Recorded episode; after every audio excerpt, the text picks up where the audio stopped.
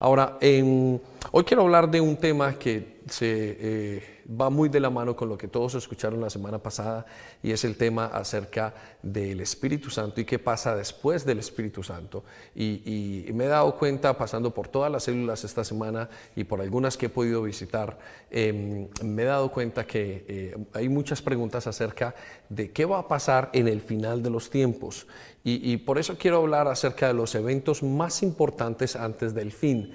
Y, quiero que estos eventos sean de mucha ayuda para todos, para ayudarnos a ubicar en los tiempos donde estamos, para entender las circunstancias que van a pasar alrededor nuestra y para esperar mucho más a nuestro Señor Jesucristo. Entonces, eh, eh, de esto se trata esta tarde eh, o esta mañana, a la hora que me estás escuchando, y poder ver que Dios nos va a hablar y vamos a entender un nuevo mensaje. Entonces, quiero que vayas a Juan capítulo 16, versículo 13, que seguramente va a aparecer en la pantalla, y escucha lo que dice, cuando venga el Espíritu de la verdad, los guiará a toda la verdad. El Espíritu no hablará por su propia cuenta, sino que dirá solo lo que oiga y les anunciará lo que ha de suceder después. Entonces quiero que sepas que primero que todo una de las labores o uno de los papeles del Espíritu Santo es eh, eh, contarnos qué es lo que va a pasar en el futuro. Él es el encargado de que cada uno de nosotros, de los creyentes que estamos acá, pues sepa qué es lo que vamos a vivir, qué es lo que va a pasar, qué va a pasar con nosotros, qué va a pasar con nuestra fe, qué va a pasar en el mundo. Y, es una de las cosas que más le gusta al Espíritu Santo. Y a eso le ha llamado el ser humano la escatología, el estudio de los tiempos de cuando venga el Señor Jesucristo a la tierra. Todo ese grupo de, eh, palabras que dice la Biblia se le llama escatología. Anótalo por allí porque te va a servir y cuando escuches eh, vas a poder entender. Ahora, em, la Biblia está dividida, por decirlo así, o los tiempos en la Biblia están divididos en tres partes. Uno, la era del Padre, lo que se llama el Antiguo Testamento hasta la venida de Jesucristo.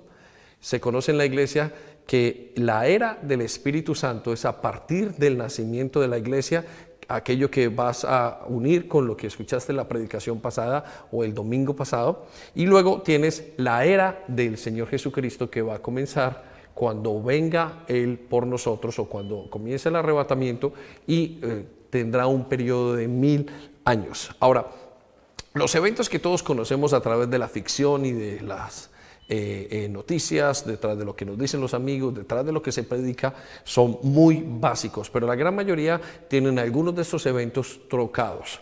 Ahora, quiero que eh, esos eventos hoy sean un poco más claros y te ayuden a ubicarte. Y, y, para esto tenemos que entender dónde y en qué punto comienzan estos eventos. Quiero que vayas conmigo a Segunda de Tesalonicenses, capítulo 2, versículo 1 en adelante. Y te quiero leer una parte para que puedas comprender de qué se trata este eh, evento y cómo se va a preparar y cómo se va a dar. Escucha lo que Pablo le dice a la iglesia en Tesalónica. Ahora, hermanos, en cuanto al regreso de nuestro Señor Jesucristo y a nuestra reunión con Él, les rogamos que no cambien fácilmente de manera de pensar, ni, deje, ni se dejen asustar por nadie que diga haber tenido una revelación del Espíritu o haber recibido una enseñanza dada de palabra o por carta, según la cual nosotros habíamos afirmado que el día del regreso del Señor ya llegó. No se dejen, versículo 3, engañar de ninguna manera, puesto pues antes de aquel día, tiene que venir la rebelión contra Dios, cuando aparecerá el hombre malvado que el que está condenado a la perdición. Versículo 4. Este es el enemigo que se levantará o se levanta contra todo lo que lleva el nombre de Dios, o merece ser adorado y llegará incluso a instalar su trono en el templo de Dios, haciéndose pasar por Dios. Está hablando de que todas estas cosas van a comenzar cuando aparezca el anticristo. Y el versículo 5 nos dice, ¿no recuerdan que yo les hablaba de esto cuando aún estaba con ustedes? Quiero que sepas que los creyentes sabían continuamente eran apoyados por Pablo, por los apóstoles, acerca de los tiempos que iban a venir. Recuerda que el Espíritu Santo estaba muy eh, em, interesado y sigue estando muy interesado en contarnos, porque Él quiere que nosotros tengamos una vida que se considere una vida como peregrinos en la tierra. Y dice, ahora ustedes saben qué es lo que lo detiene. Ahora, eh, parece ser que una de las partes más importantes del Espíritu Santo en este mundo es detener la maldad. Y parte de esa maldad que va a detener es el plan de Satanás para venir a tomar sobre lo que él piensa que va a ser el control mundial. Pero ahora vamos a ver que no es así. Ahora en el versículo 6 eh, nos dice, y ustedes saben qué es lo que lo detiene para que no aparezca antes de su debido tiempo. Y el versículo 7 dice, pues el plan secreto de la maldad ya está en marcha. Hace muchísimos años, muchísimos siglos está en marcha el enemigo intentando que llegue el tiempo para que Él aparezca, para que llegue el tiempo en el que Él cree que va a tomar el control sobre todas nuestras vidas y sobre todas las cosas que han de pasar. Sin embargo, nosotros eh, en lo que llamamos la escatología creemos que esos tiempos ya se han acercado. Todo nos indica, o muchísimas cosas nos están indicando estas, eh, esto que está pasando. Eh, vemos eh, lo que está pasando a través de la crisis de pandemia, de salud, vemos lo que está pasando y lo que vamos a vivir en muy poco tiempo, a una crisis económica. Creemos que va a haber una gran recesión, pero también vemos la seguridad que va a ser afectada, pero también observamos lo que está pasando en diferentes partes del mundo acerca de la seguridad, la protesta, pero observamos el nivel de la sociedad y la familia y vemos una detrimentación dentro de todo lo que está pasando en este momento. Por eso queremos decirte que creemos que estos tiempos ya están. Ahora, ¿cuál es el papel entonces del Espíritu Santo? Va a haber un momento en que toda la tierra, eh, el Espíritu Santo nos dice que continuamente está ayudando a la gente, intentando que la gente sea eh, eh, lo que tiene que ser para ayudar a los demás, pero está llegando el momento en el que Él va a dejar de hacerlo. Versículo 7, entonces vuelvo a ese punto. Solo falta, dice aquí, que sea quitado de en medio el que ahora lo está deteniendo. Quiero que sepas una cosa, hay alguien que está deteniendo lo que se llama el misterio de la iniquidad, o eh, eso que va a dar la partida a ese gran punto del cual Señor, el Señor Jesucristo nos mencionó que iba a ser la gran tribulación, tal como nunca nadie lo ha oído antes. Escucha lo que dice el versículo 8, entonces aparecerá aquel malvado. Inmediatamente el Espíritu Santo se ha quitado del eh, panorama mundial, dice que aparecerá aquel malvado a quien el Señor Jesucristo destruirá con el soplo de su boca y reducirá a la impotencia, le quitará todo el poder cuando regrese en todo su esplendor. Por eso es importante que entendamos y comprendamos los tiempos, comprendamos las ocasiones y comprendamos todo lo que el Señor está haciendo en nuestras vidas para poder ubicarnos y para poder comprender toda la estructura de los tiempos proféticos con el Señor. Entonces quiero hablarte de los de 10 de estos tiempos, los 10 más básicos que nos habla el libro de Apocalipsis y los 10 más básicos de la profecía. Y el primero lo encontramos a partir de que el Espíritu Santo suelta todas las cosas en este mundo, es decir, deja de retener la maldad. La maldad de mucha gente se va a incrementar y el amor de muchos va a decrecer. Esto va a ocurrir o va a ocasionar que haya muchísimas cosas alrededor de las personas en ese momento, muchísima maldad y va a entrar en un caos de entre todos los conceptos. Lo primero que vamos a encontrar entonces es el arrebatamiento. Ahora, ¿qué es el arrebatamiento? Primera Tesalonicenses capítulo 4 versículo 16 al versículo 17 nos dice que el arrebatamiento es el momento en el cual los creyentes que están vivos o aún los que murieron en Cristo, aquellas personas que murieron esperando lo que Dios iba a hacer, van a ser arrebatados y llevados a encontrarse con Jesús en las nubes. Ahora, esto es uno de los conceptos más importantes para el creyente. La Biblia nos dice que si esta esperanza no existiera, entonces no valdría la pena ni siquiera creer o pensar en Jesús. Quiero que sepas que la vida cristiana no es una vida para este momento como tal, sino que es una vida para una eternidad. Dios nos está esperando y quiere reunirse con nosotros. Eso es, eh, el, ese es el, la cúspide, ese es el, el, el éxtasis, el clímax de la relación con nuestro Señor Jesucristo, es volvernos a encontrar con Él. Por eso el primer concepto que tienes que entender es va a haber un arrebatamiento, es decir, tú y yo vamos a ser levantados, nuestro cuerpo va a ser transformado.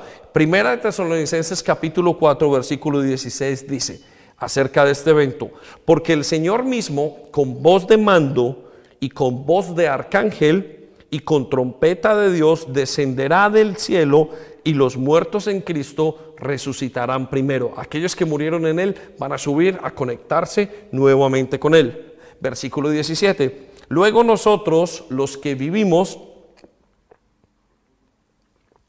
los que hayamos quedado, seremos arrebatados juntamente con ellos en las nubes para recibir al Señor en el aire y así estaremos siempre con el Señor. Entonces, el arrebatamiento nos habla del, como el primero de los eventos antes de o dentro de la gran tribulación en el cual es el momento donde Dios toma a su pueblo. Mira, nosotros tenemos una esperanza muy importante y Él nos dice, nuestra esperanza es una esperanza que no se daña, no es una esperanza que se evapora, no es una esperanza que se cae con el stock market, no es una esperanza que se daña porque hubo inflación, no es una esperanza que se va a quedar porque hubo hambruna, más sin embargo es una esperanza viva. Él dice que es una esperanza muy importante. Ahora, entonces, ¿qué se refiere cuando vamos a ser arrebatados? Dice que su pueblo, la gente que cree en Él, aquellos que le tienen en el corazón, van a ser tomados y levantados a las nubes con Él.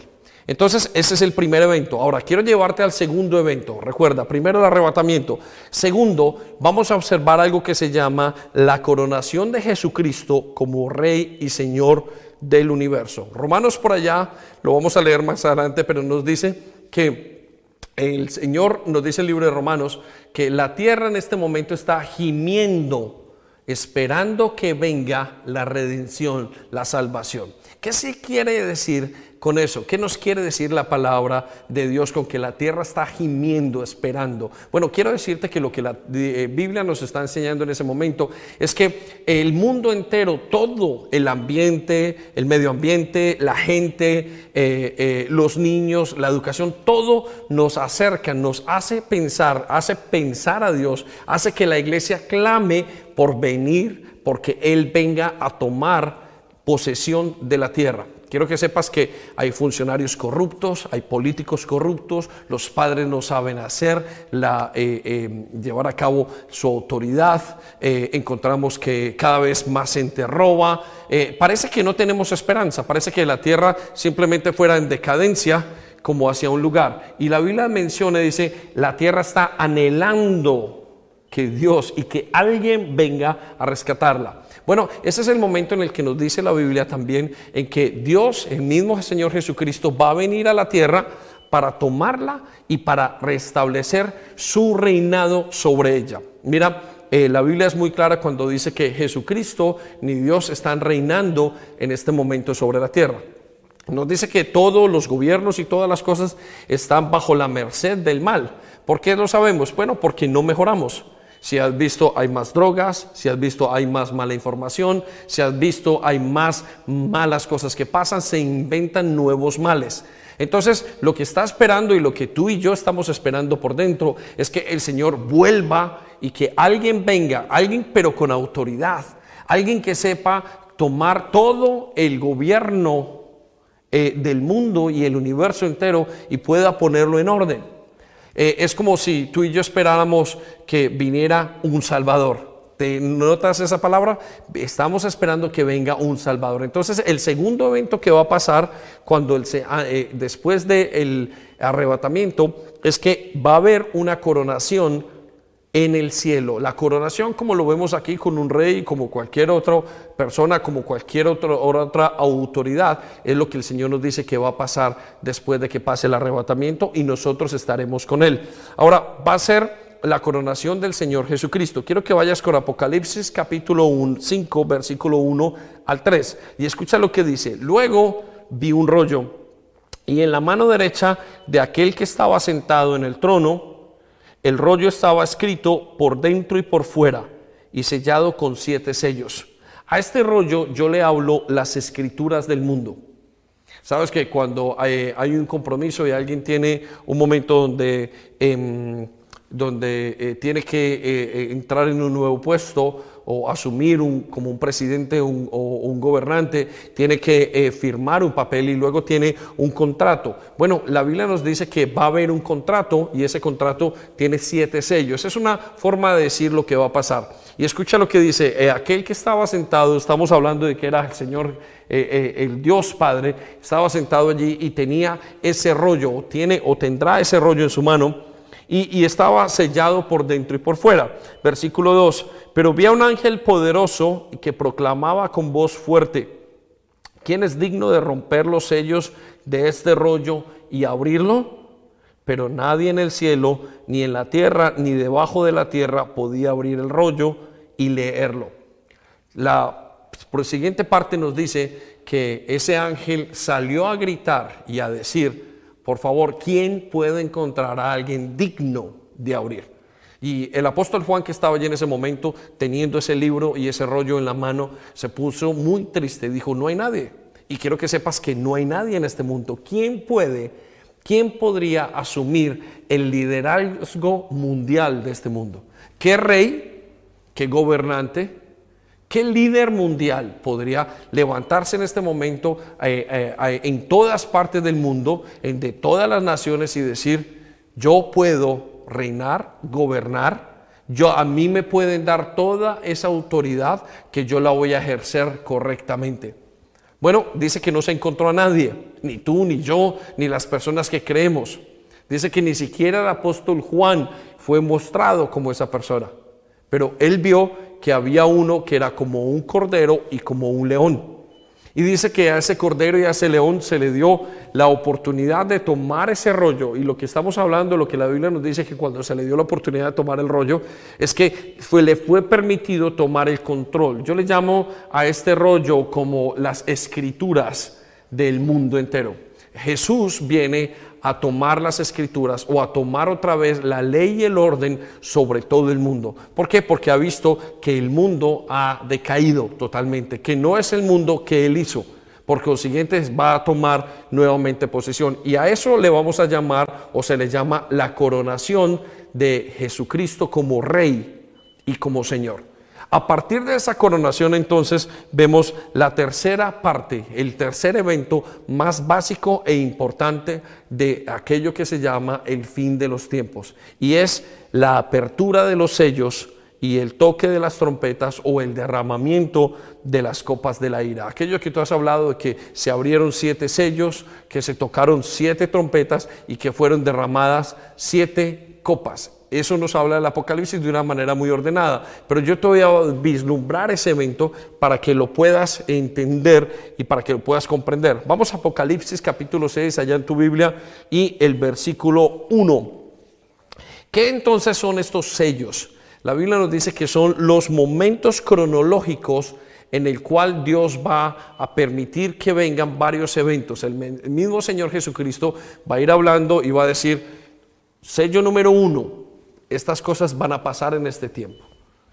Sello número dos, estas cosas van a pasar. En el sello número uno saldrá el anticristo, lo vamos a ver en unos momentos, e intentará ganar la partida de todos. Y vamos a mirar cómo encaja eso dentro del contexto escatológico que estamos observando el día de hoy. Entonces, Apocalipsis capítulo 6, 1 nos dice, vi cuando el Cordero abrió uno de los sellos.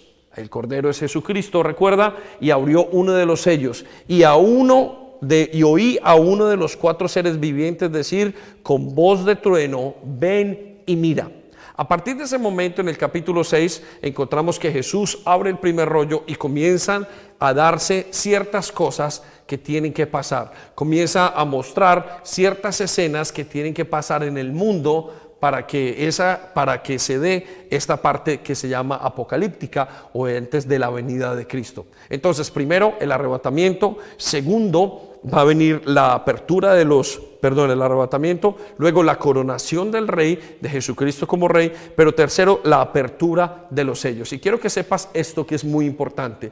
Dios va a estar en control de cada uno de esos sellos. Él es quien los abre, Él es quien lo permite.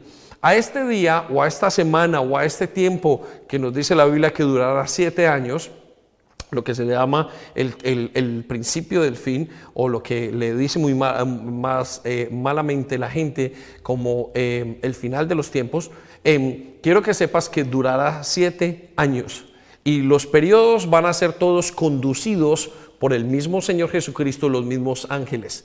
Y ese periodo y esas cosas que van a pasar en este tiempo indicarán cosas que van a pasar en la tierra y mostrarán cosas que pasan en el cielo. Y es muy importante que lo sepas, que esa apertura de los rollos, porque eso, eh, una de las cosas que está pasando, que va a pasar allí en, ese, en esos momentos, es que los juicios de Dios van a venir sobre la tierra. Pero recuerda, tú y yo no vamos a estar allí. Y la razón por la cual tú y yo no vamos a estar allí no es porque seamos mejores personas, o no porque seamos más espirituales, la única razón es porque le hemos pedido al Señor Jesucristo que nos justifique. Y cuando Él justifica a alguien, dice, yo lo justifico del gran día de la ira.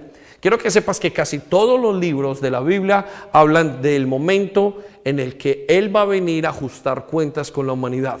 En este momento la humanidad está tan alejada de Dios, de su Creador, y yo lo llamo como el desalojo Quiero que lo pienses desde este concepto. Imagínate que tienes una gran casa y eh, quizás es una gran casa en otra parte del mundo, en tu país de, origen quizás, y tienes esa gran casa y, y, la compraste con todo el amor y de repente encuentras una pareja una familia a la cual tú le quieres dar esa casa, que la cuide, que la mantenga, que organice su jardín. Y de repente aquellos miembros de esa casa, de esa gran familia, comienzan a destruir la casa. Comienzan a pintar las paredes, a, dañar los vidrios. Y tú mandas un mensajero y cuando viene el mensajero y toca la puerta le dice, yo no sé quién es usted, váyase usted por donde vino. Y comienzan a pegarle, inclusive lo insultan en ese momento. Y mandas otro mensajero y otro mensajero y vuelve a ser de la misma manera. Le insultan, le pegan, hasta que decides, bueno, voy a mandar a mi hijo. A ver, quizás a mí no me respetan, a mis mensajeros no respetan, pero si va uno de mi hijo seguramente lo van a tener. Y resulta que cuando llegan matan a su hijo. Y dije, este es el hijo, vamos a tomarlo para podernos quedar con la casa. A tal punto que lo matan. Y llega un punto, inclusive en esa gran familia, que deciden decir, bueno, mueren los padres, se quedan los hijos, luego siguen los nietos, y los nietos dicen, ¿saben una cosa?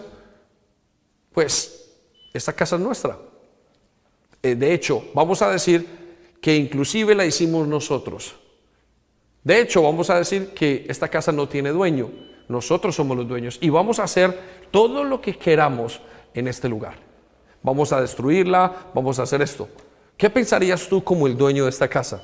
Dirías, yo tengo que llegar a desalojar esa casa. Bueno, quiero que sepas que el dueño de la casa es Dios, la casa es este mundo, y la gran familia es la gran familia humana. La gran familia humana decidió hacer con el mundo lo que quiso. Decidió dañar las plantas, decidió dañar el, medio ambiente, decidió, decidió dañarse a sí mismo, hasta llegar al punto donde el misma, la misma familia, el mismo ser humano dijo, nosotros nos hemos creado a nosotros mismos. Y, permitieron y dijeron, hemos hecho y haremos según nos plazca y no hay quien nos juzgue.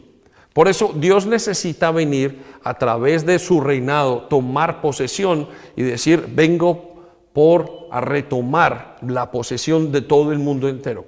Y eso es lo que va a pasar en el libro del Apocalipsis. Ahora, Él no va a venir impertinentemente porque sabe que tú y yo no estábamos allí quizás cuando todo esto empezó pero sí sabe que tú y yo eh, nos hemos y hemos actuado de esa manera.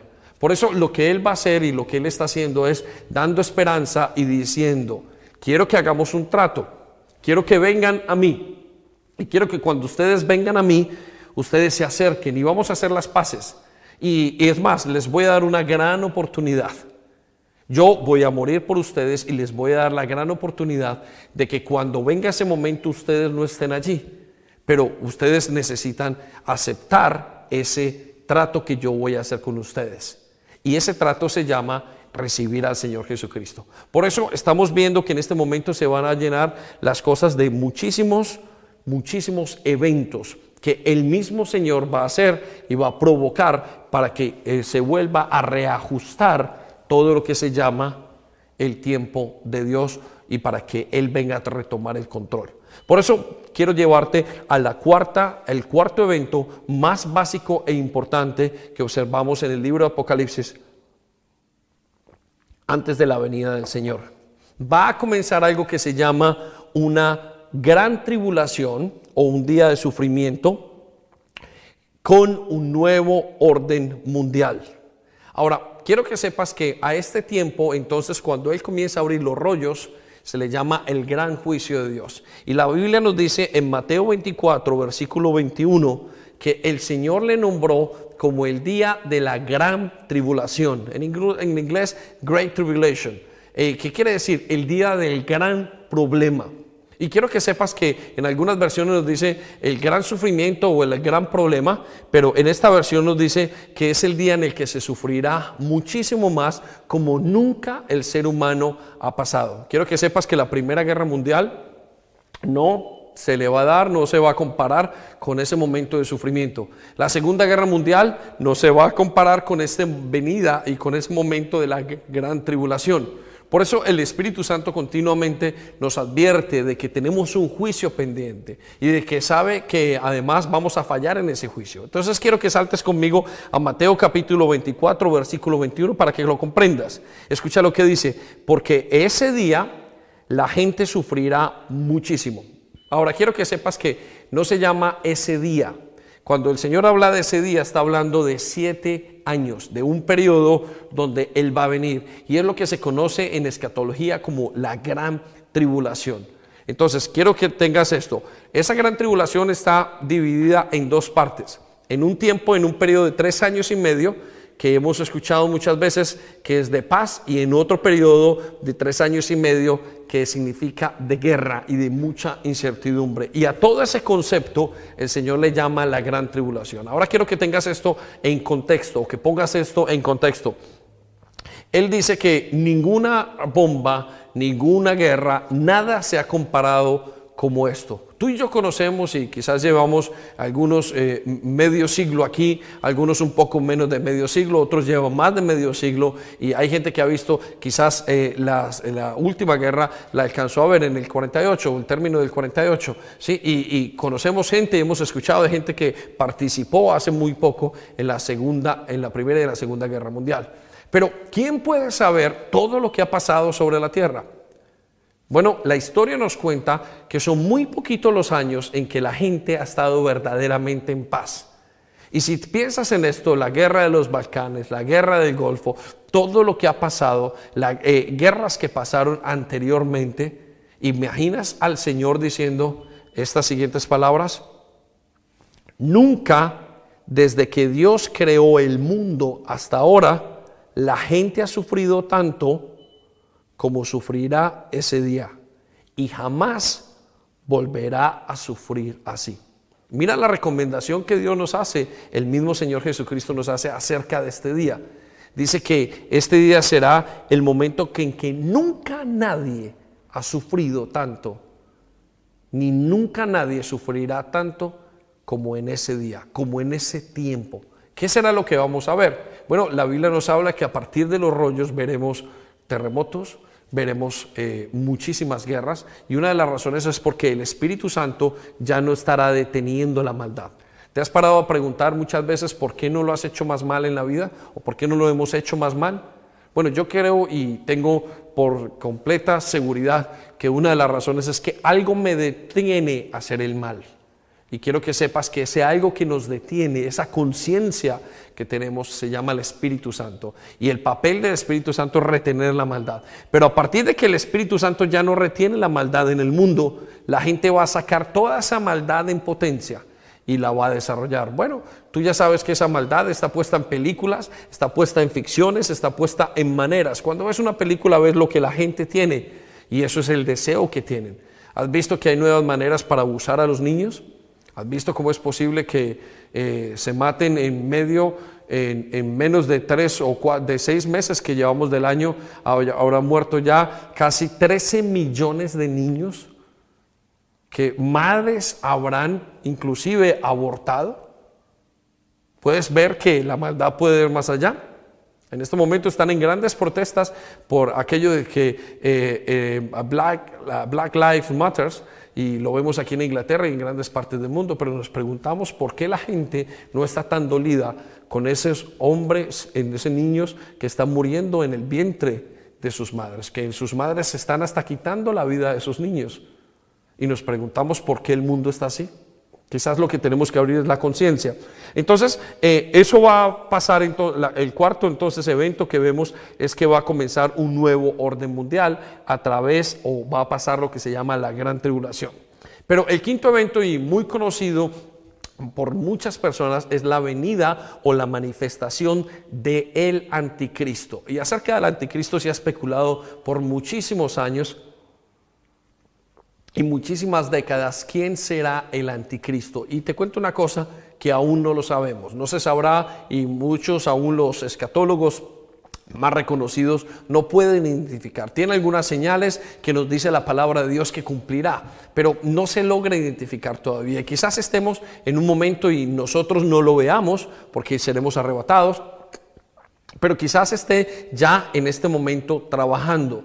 Bueno, la Biblia nos dice que el Espíritu Santo lo está reteniendo y si el Espíritu Santo deja de hacerlo, entonces se levantará. ¿Quién es el anticristo entonces? No lo sabemos, pero lo que sí sabemos es que la gran mayoría de personas piensa que el anticristo es una sola persona. Pero yo te quiero decir que el anticristo no es una sola persona, son tres personas que nos habla la Biblia. Y el libro de Apocalipsis los habla o los manifiesta como tres tipos de personas o tres tipos de, de, em, visiones diferentes, no de visiones, vamos a decir, son tres personas que hacen el trabajo, es como una trinidad. Si has escuchado lo que es la trinidad, bueno, eh, Satanás, el diablo, siempre copia lo que es Dios. Dios tiene Padre, eh, eh, Hijo y el Espíritu Santo y Satanás va a copiarlo con el dragón o con Satanás, el anticristo y el falso profeta. Quiero que entiendas estos tres conceptos y van a ser las tres figuras más importantes eh, dentro de eso, más, eh, más importantes, más prominentes por lo que van a hacer y el daño que le van a causar a la gran parte de la población. Y Quiero que vayas conmigo entonces a Apocalipsis capítulo 13, versículo 1 al 7. Y recuerda esto, no es solamente una persona, son tres personajes que nos dice la Biblia y nos los va a referir con nombres eh, como em, de que lo van a describir, no son los nombres exactos, pero los van a describir. Y escucha lo que dice eh, Juan cuando lo observó. Dice, después de esto vi a una bestia que subía del mar eh, el mar en la Biblia habla de la muchedumbre, habla de la gente, y esta bestia está hablando del anticristo. Y cuando nos dice la interpretación de la escatología, nos dice que había un hombre que salió de la multitud, de todo el mundo que estaba allí. Y dice que este hombre tenía siete cabezas o esta bestia y diez cuernos. Las siete cabezas son gobiernos, tiene capacidades y tiene también diez cuernos que significa aliados y personas que están alrededor, que tienen que ver con el poder que va a tener esta persona y una corona en cada cuerno. Estamos hablando de muchísimo poder. La persona que se levantará tendrá mucho poder ante todas las naciones. Dice, y escrito en cada cabeza había un nombre que blasfemaban a Dios.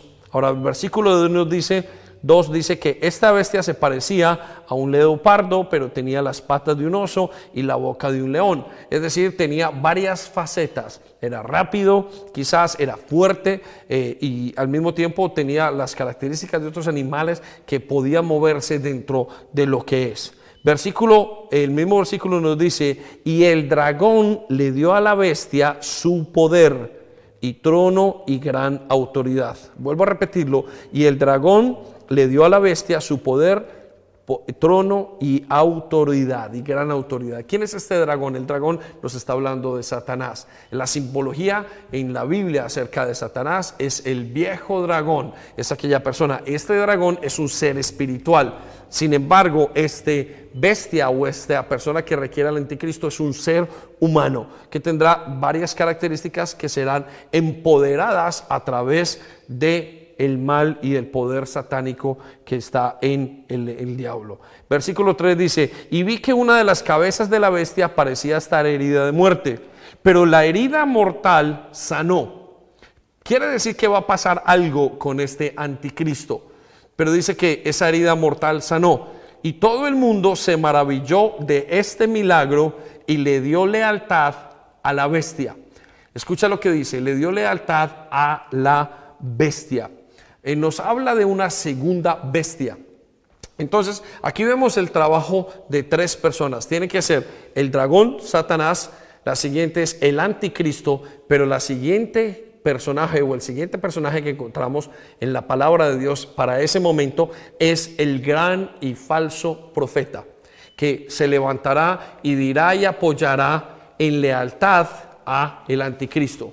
Es decir, la figura que va a venir política, que se llamará el anticristo, el gran líder mundial, vendrá acompañado de un falso profeta, una persona prominente en la religión. Quizás una persona que pueda hasta ser o ser el líder de una religión que va a tener como, como, en, como plataforma una orden mundial. Es decir, van a venir muchísimas religiones en una, un tipo de ecumenismo.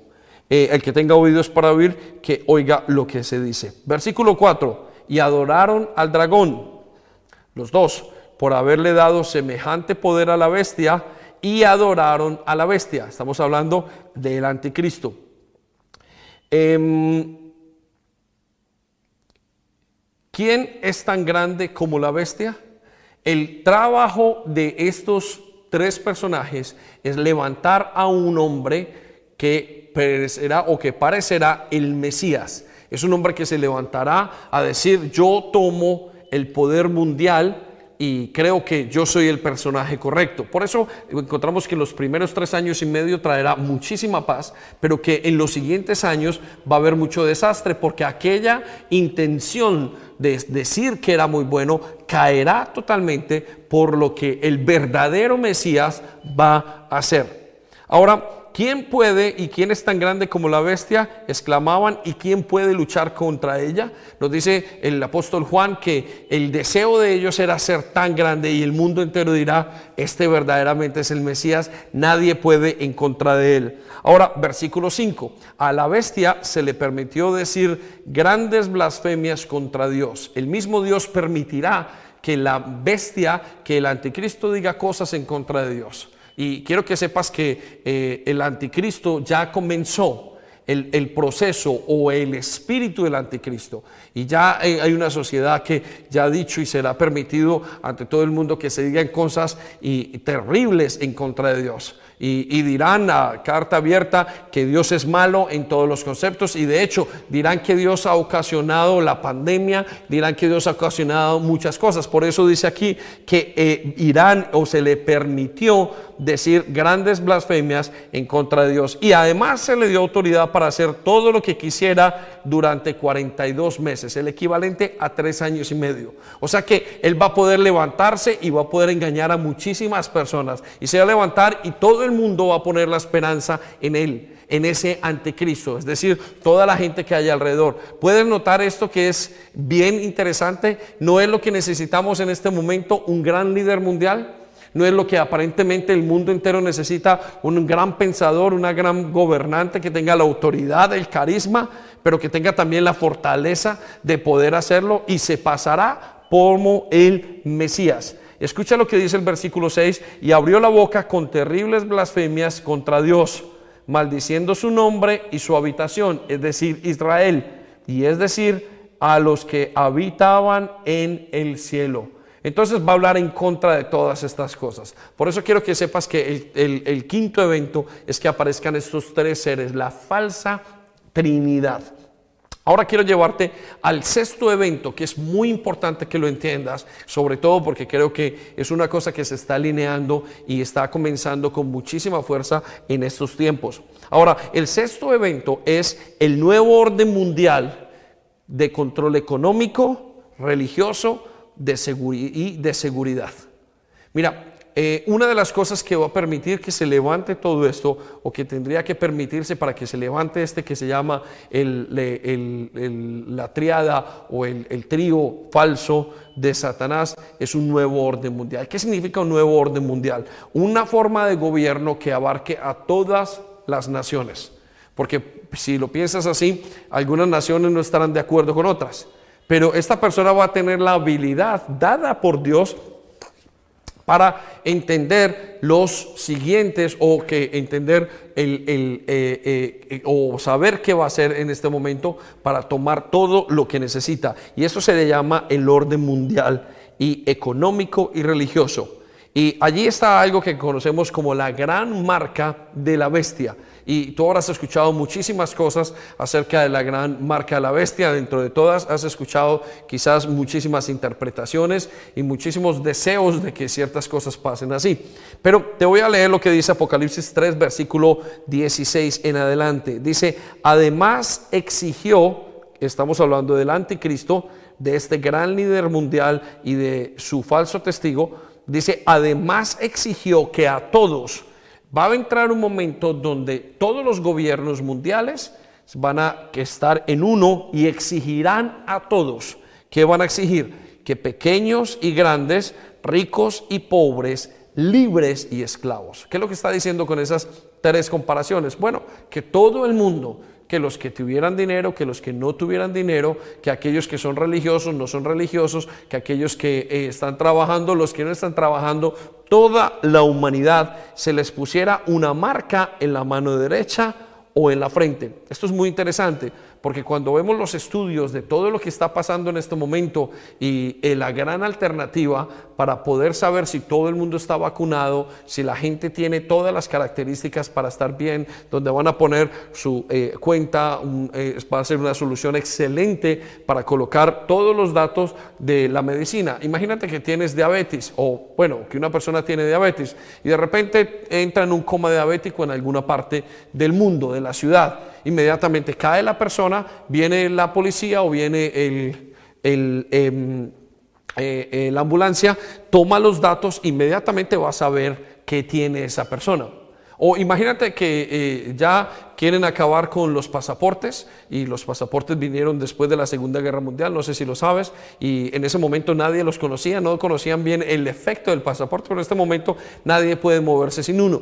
Y quieren tal vez eh, saber y decir, bueno, vamos a que nadie nunca más vuelva a hacer y a poner un tipo de pasaporte, ni a hacer un fraude, ni a falsificar un pasaporte, pues bueno, la solución será tener toda la información en una marca o en un chip, algo interno que tú puedas llegar al aeropuerto y decir, bueno, aquí estoy, soy David Henao. Algún tipo de face recognition donde tú puedas poner, eh, eh, poner la cabeza y dice, bueno, David Henao con todos los eh, detalles. O imagínate entrar y simplemente pagar el bus con tu mano derecha.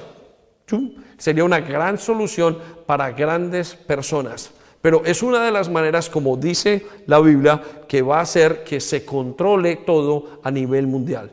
Ya no podrás, ya no podrá la gente y el mal, los grandes hombres del mal hacer sus malos negocios. ¿Por qué? Porque tendrán que usar la marca para hacerlo. Y como todo será computarizado, quiero que sepas que eso es lo que está pasando en estos momentos. No sé si lo sabes, pero tienes Open Banking o banco abierto, que significa que tú puedes controlar todas las cuentas del banco en una, que todos los gobiernos saben eso acerca de ti.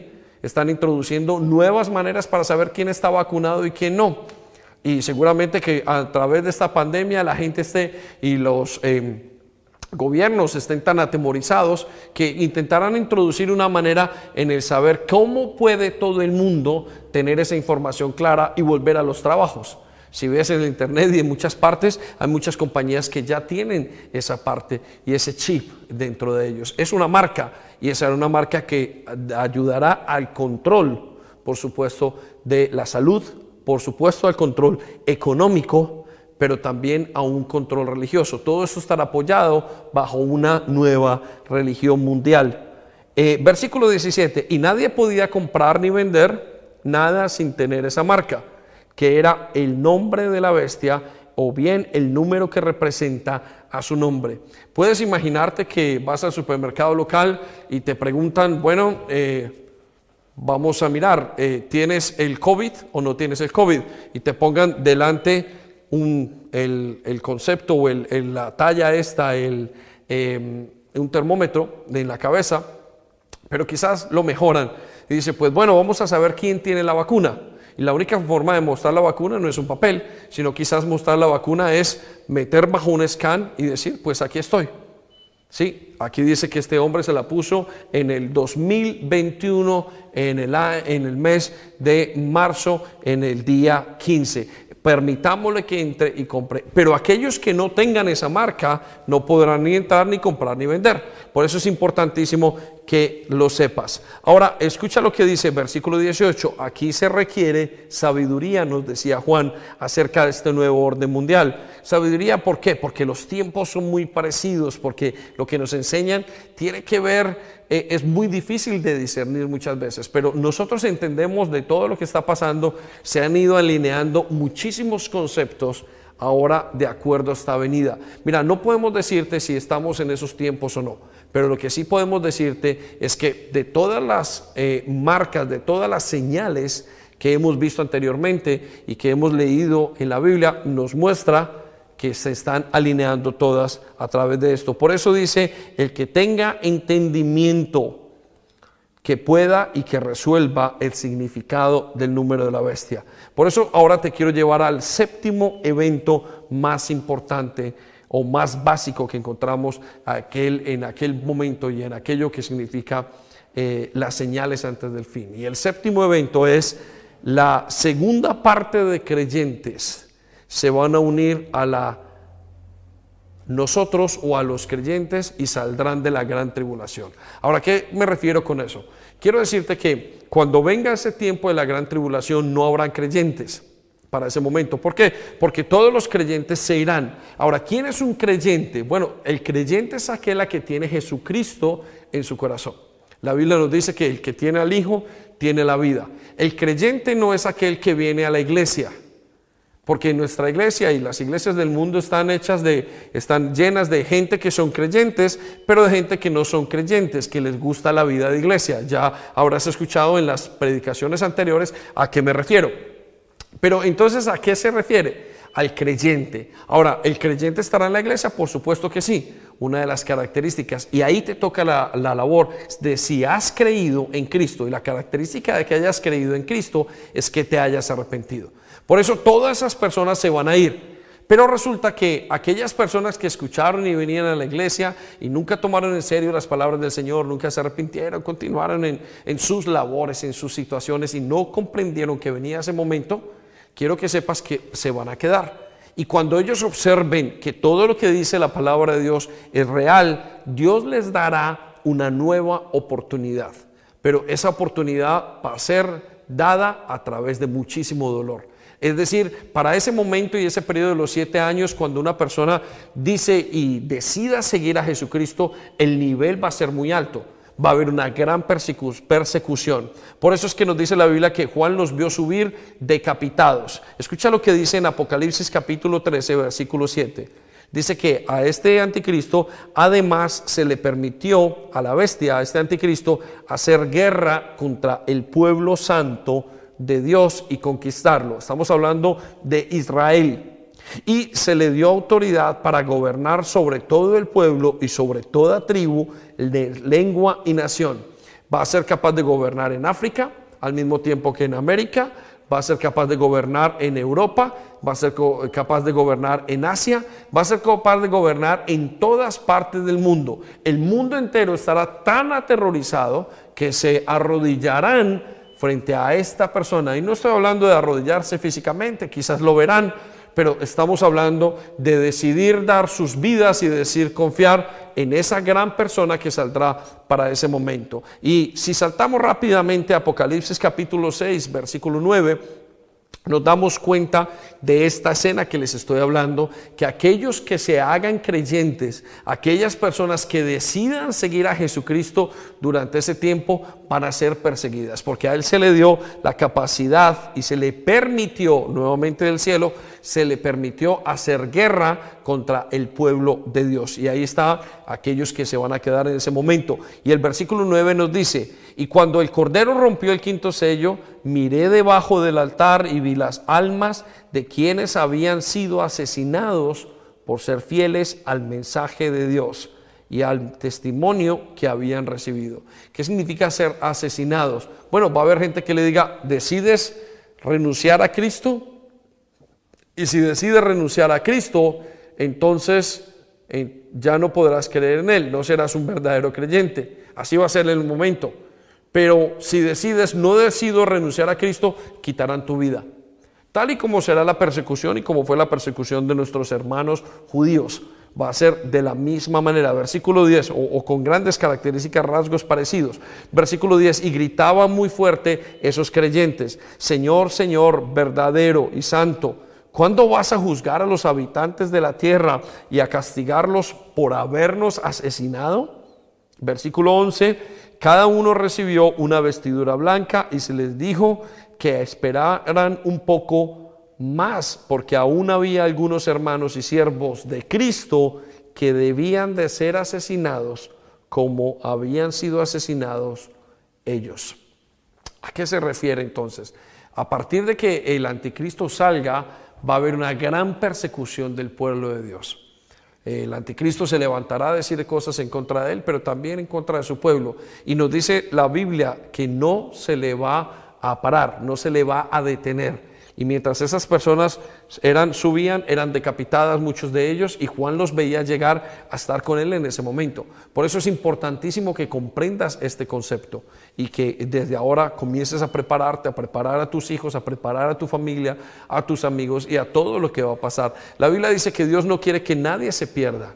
La Biblia dice que Él quiere que todo el mundo proceda al arrepentimiento, a hacer las paces con Él. Por eso esta es una de eh, los momentos más importantes de ese momento apocalíptico. Ahora, quiero que eh, vayamos al octavo punto que vemos, al octavo momento que eh, podemos observar, y es la caída de la gran Babilonia. Ahora, ¿qué es la gran Babilonia? Bueno, quiero decirte, el plan de Dios en esa gran casa que te hablé al principio era que el hombre viviera y amara lo que tenía tuvieron una relación con Dios. Pero recuerdas que el hombre eh, decidió, esa gran familia que se llama la gran familia humana, decidió hacer su vida sin Dios, decidió hasta negar su paternidad. ¿Qué significa negar su paternidad? Bueno, hay gente que dice, bueno, yo me hice solo, Dios no me hizo. Hay gente que le enseña eso a sus hijos, eso se llama el, eh, la evolución. Yo me he hecho a mí mismo, nadie me hizo. Yo estoy eh, y me hice yo, es más, creo que vengo de una roca, creo que vengo de una bacteria y, demás. Y bueno, como por si fuera poco, creo que vengo de un chimpancé. ¿Puedes imaginarte ese concepto? Cuando eh, te imaginas ese concepto es como si dijera, bueno, mi papá que se llama Álvaro, yo no vengo de mi papá, yo vengo de un chimpancé. De hecho, ni mi papá me hizo, yo estoy aquí solito. Yo nací solo, yo me decidí un día venir y, me dio un gran anhelo de oh, hacerme a mí mismo. He pasado muchos años haciéndolo, casi unos eh, nueve meses intentando hacerme a mí mismo y, yo soy la creación misma mía. Pero la Biblia no dice, eso, no nos dice eso. La Biblia dice que fuimos creados por Dios. Ahora, ese mismo ambiente que ha creado la eh, eh, Babilonia o la familia humana se le llama Babilonia y contrasta mucho con lo que pasa en el cielo. ¿Qué significa que contrasta mucho con lo que pasa en el cielo, en esa gran Babilonia? Y es que eh, ese ser humano comenzó a tener unas costumbres que eran contrarias a Dios. Bueno, comenzaron, entre otras costumbres, a violar niños. ¿Qué opinas de esa costumbre? ¿Crees que la hizo Dios? Bueno, el hombre se la inventó.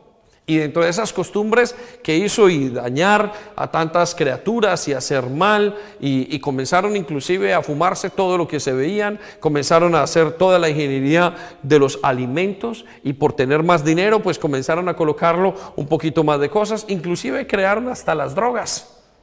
Toda esa cultura, todo lo que se mueve alrededor va contrario a Dios. Por eso se le llama Babilonia, se le llama Babel, se le llama la gran torre de Babel.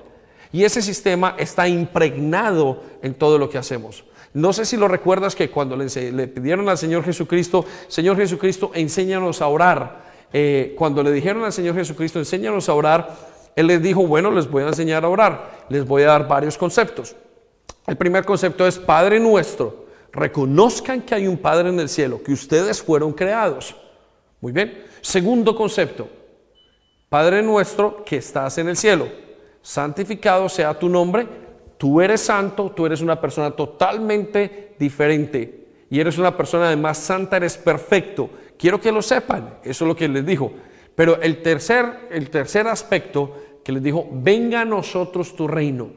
Cuando ellos oraban, les pedía que su reino algún día viniera, que vinieran estos momentos que tienen que venir. Yo no sé si tú vienes de otra religión o no, si alguna vez has eh, pronunciado el Padre Nuestro como aparentemente una oración de, eh, de, em, de, en honra a Dios, pero quiero que sepas que hacer eso significa pedir que Él venga, venga a nosotros tu reino, que un día Él traiga su reino y lo ponga dentro de nosotros. Pero ah, después de esto nos dice, y hágase en la tierra tu voluntad como en el cielo. ¿Por qué nos dice eso? Porque en el ser humano no se hace la voluntad de Dios. En Babilonia, nosotros vivimos una gran en Babilonia y no hacemos la voluntad de Dios. Por eso, escucha lo que dice, caerá la gran Babilonia como la octava, el octavo evento. Y escucha lo que dice en Apocalipsis 18, versículo 1, nos dice, y después de esto vi que del cielo bajaba otro ángel otro ángel que nuevamente está hablando y lo está enviando nuestro Señor. Y tenía mucha autoridad. Y era tanto su brillo que la tierra se iluminó con su resplandor. Es decir, tenía tanta autoridad que todo el mundo supo de lo que iba a pasar en ese momento.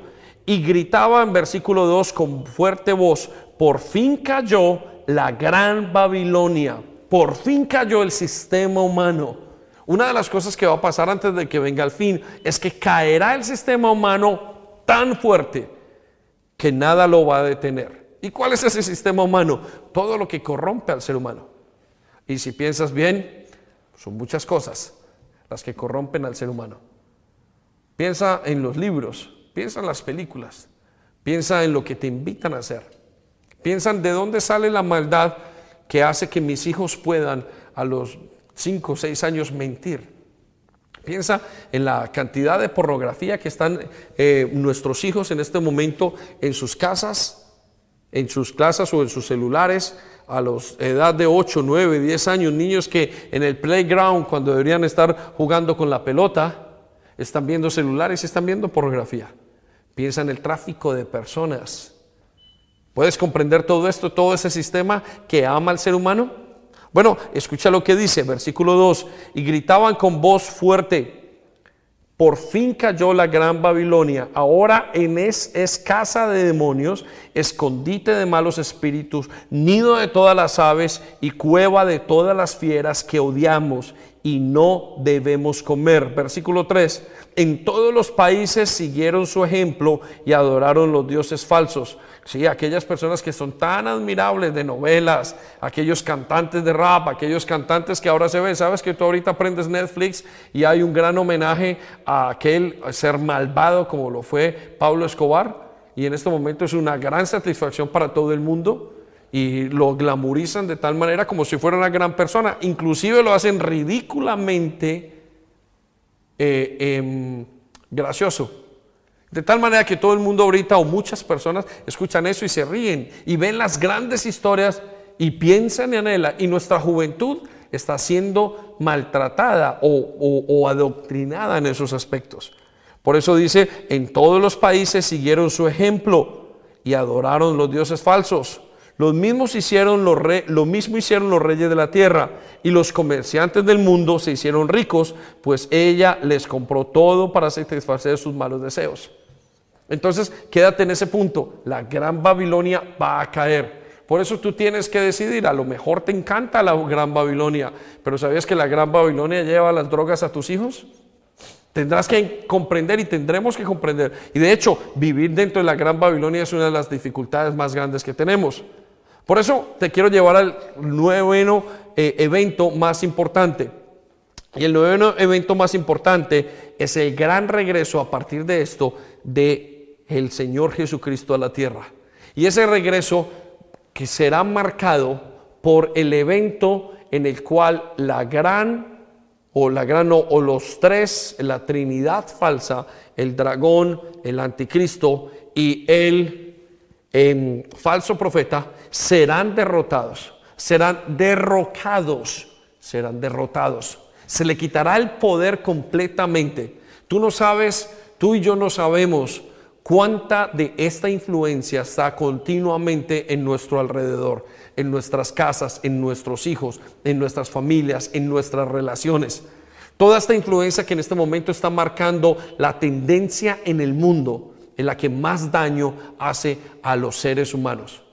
Por eso Dios tiene que venir a retomar el control sobre la tierra y tumbar este gran eh, eh, este, eh, este gran personaje y acabar con todo lo que la Biblia nos dice o llegar al momento de su venida. Y eso se le llama el momento de la venida de Jesucristo, donde finalmente sus pies tocarán, nos dice la Biblia y nos comenta exactamente el lugar, en Jerusalén pondrá sus pies y de allí será su trono o desde allí será sus cuarteles generales. Sabes que el Estados Unidos tiene la Casa Blanca, eh, quizás aquí tienes el number 10 Down Street eh, y quizás el Buckingham Palace, pero Estados Unidos, perdón, pero Israel tendrá en ese momento desde allí el lugar donde Dios va a tener su lugar para gobernar. Eso es lo que nos dice la palabra de Dios. Ahora, eh, eso lo vemos en Apocalipsis capítulo 19 y versículo 11 en adelante.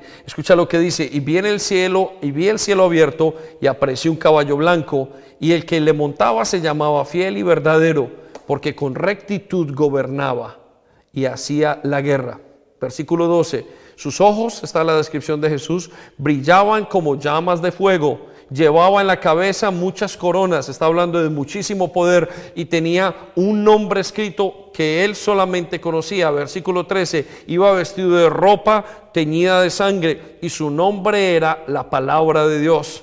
Es todo el concepto que nos está hablando es quién era Jesús o cómo se representa. Y lo seguían los ejércitos del cielo vestidos de lino fino, ángeles vendrán detrás de él, blanco, limpio y montados en caballos blancos. Y les saldrá, versículo 15, le salía de la boca una espada afilada para herir con ella a las naciones, su palabra, y dirán, yo se los dije, les he dicho este mensaje. La palabra afilada de Dios es todo lo que en el mensaje les ha dicho. Y todas las personas que hayan en ese momento en la tierra, cuando lo vean, se quedarán callados y verán al que traspasaron y dirá, estuve tan equivocado, sigo tan equivocado, ¿cómo es posible que yo no haya comprendido que, que Jesucristo fuera a venir sobre la tierra?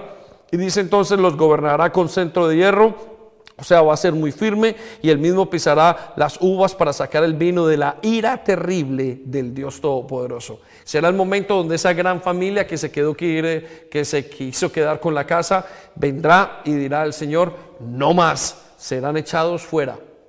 Ese es el concepto de la gran venida de Jesús. Y entonces en su manto, dice el versículo 16, y sobre el muslo llevaba escrito el título Rey de Reyes y Señor de Señores. Mira, la humanidad entera o la humanidad por sí sola no se puede gobernar.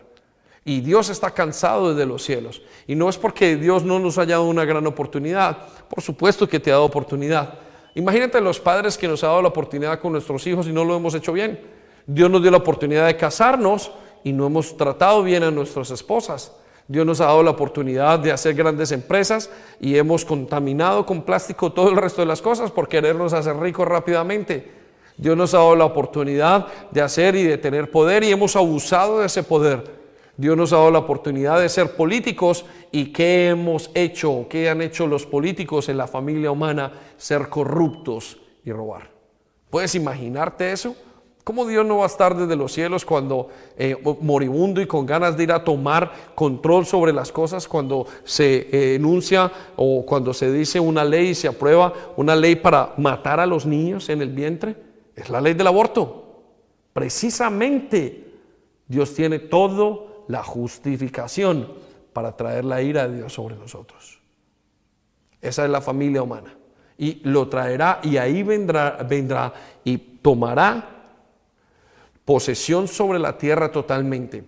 En una ya fue coronado rey, pero en esos siete años esperará que pasen las cosas y al final de esos siete años o días antes va a poner sus pies sobre la tierra y tomará el señorío. Y por eso es que dice rey de reyes y señor de señores.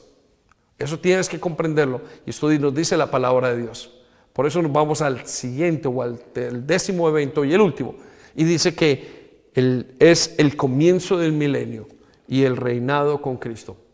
Nosotros bajaremos con Él desde las nubes y estaremos con Él reinando. ¿Qué quiere decir reinando? Participaremos de ese gobierno. Quiero que sepas, si lo habrás escuchado en una predicación anterior, como en el cielo se llama, y la puedes escuchar y encontrar en la página de YouTube. Y nos dice que el Señor dice que en el momento en el que nos vayamos al milenio, viviremos grandes características o viviremos grandes momentos que habíamos perdido por la maldición de la tierra, del pecado. Quiero que sepas que todo lo que pasa mal en la vida es por el pecado. Todo lo que tú y yo hacemos mal es por el pecado. Por eso quiero que vayamos por último a Romanos capítulo 8, versículo 19. Y escucha lo que dice Pablo hablando de este gran momento. Dice, la creación espera la creación espera con gran impaciencia. Estamos hablando de todo lo que Dios creó, el momento en el que se manifieste claramente que somos hijos de Dios. Versículo 20, porque la creación perdió su verdadera finalidad, no por su propia voluntad o por su propia culpa, sino porque Dios así lo había dispuesto pero le quedaba siempre la esperanza, versículo 21, de ser liberada de la esclavitud y de la destrucción para alcanzar la gloriosa libertad de los hijos de Dios. Mira, lo que está diciendo es que la humanidad, todo lo que Dios creó, está desesperado porque alguien venga y lo haga bien, porque tener un gran jefe, como un país que anhela, digo, pero ¿cuándo tendremos un buen presidente? ¿Cuándo tendremos un buen gobernador? Como unos hijos que dicen, pero ¿cuándo tendremos un buen papá? Pero ¿quién va a venir a poner orden sobre estas cosas en nuestra vida? Y eso es lo que está diciendo. Y el versículo de 22 lo cierra de esta manera. Y sabemos que hasta ahora la creación entera se queja y sufre como una mujer con dolores de parto, que es lo que está pasando en este momento. Y salta conmigo el versículo 23. Y los creyentes también gemimos, nosotros, tú y yo estamos esperando ese momento, aunque tenemos al Espíritu Santo en nosotros como una muestra anticipada de la gloria futura, porque anhelamos que nuestro cuerpo sea liberado del pecado, eso es lo que queremos todos nosotros, y del sufrimiento. ¿Te imaginas? Nosotros decimos, Señor, pero ¿hasta cuándo vamos a estar enfermos? Nosotros también deseamos como una esperanza ferviente que llegue el día en que Dios nos dé todos nuestros derechos como sus hijos adoptivos, incluido el cuerpo que nos permitió tener o que nos prometió. ¿Puedes imaginarte eso? En este momento todo el mundo anhela una nueva esperanza, anhela que venga un Salvador. Quiero que sepas, necesitas un Salvador. Necesitas conocer a Jesucristo como tu Salvador. No sé en quién puedes poner tu esperanza quizás en un profesor, quizás en, una persona, quizás en tu novio, quizás en el dinero, quizás en, el horóscopo, quizás en Boris Johnson, quizás en el presidente, quizás en el primer ministro, quizás en, Bill Gates. No sé en quién tienen la esperanza, pero quiero que sepas que te van a defraudar. Quizás la tienes en ti mismo y digas, es que yo soy muy trabajador o trabajadora, pero quiero que sepas que te vas a defraudar. ¿Por qué? Porque la única esperanza, la única persona confiable es el Señor Jesucristo. Por eso nos dice Lucas capítulo 21, versículo 28. Por lo tanto, por lo tanto, sabiendo todas estas cosas, cuando todas estas cosas comiencen a suceder, pónganse en pie, es decir, abran los ojos y levanten la mirada, porque la salvación está cerca. Familia, quiero que sepas que me escuchas en otras lenguas. Quiero que sepas que este mensaje es para ti. Atesóralo en tu corazón. Pídele al Señor que te lo revele. Ve a la Biblia y rechequea y chequea. Luego observa lo que está pasando alrededor de tu vida y en el ambiente político, en el ambiente económico. Y llega a la conclusión, tú solo. Y si Dios es quien dice que es, revelará a tu corazón las grandes verdades. Si no la revela, quiero que sepas que no tienes una relación con Dios. Te quiero invitar a que cierres los ojos. Padre amado, te damos muchísimas gracias por todo lo que nos dices. Gracias por prepararnos. Gracias por darnos tu Santo Espíritu para que nosotros podamos venir a ti. Te queremos ver, queremos conocerte, queremos darte la gloria, queremos prepararnos para esos tiempos. Ven Señor y haz sobre nosotros o en nosotros tu voluntad. Ayúdanos a entender estos 10 conceptos básicos para poder entender qué es lo que va a pasar y para entender cómo nos tenemos que preparar. Oramos por nuestras familias y por nuestros hijos. Y tal vez nunca has escuchado quién es Dios. Y quiero que sepas que puedes conocerlo. Si necesitas ayuda en el idioma que estás escuchando, puedes hablar con la persona por la cual te llegó o puedes escribirnos y puedes ver el resto de predicaciones que podamos tener en este momento. Y comunícate con nosotros, te ayudaremos a caminar con Cristo. Que Dios te bendiga ricamente.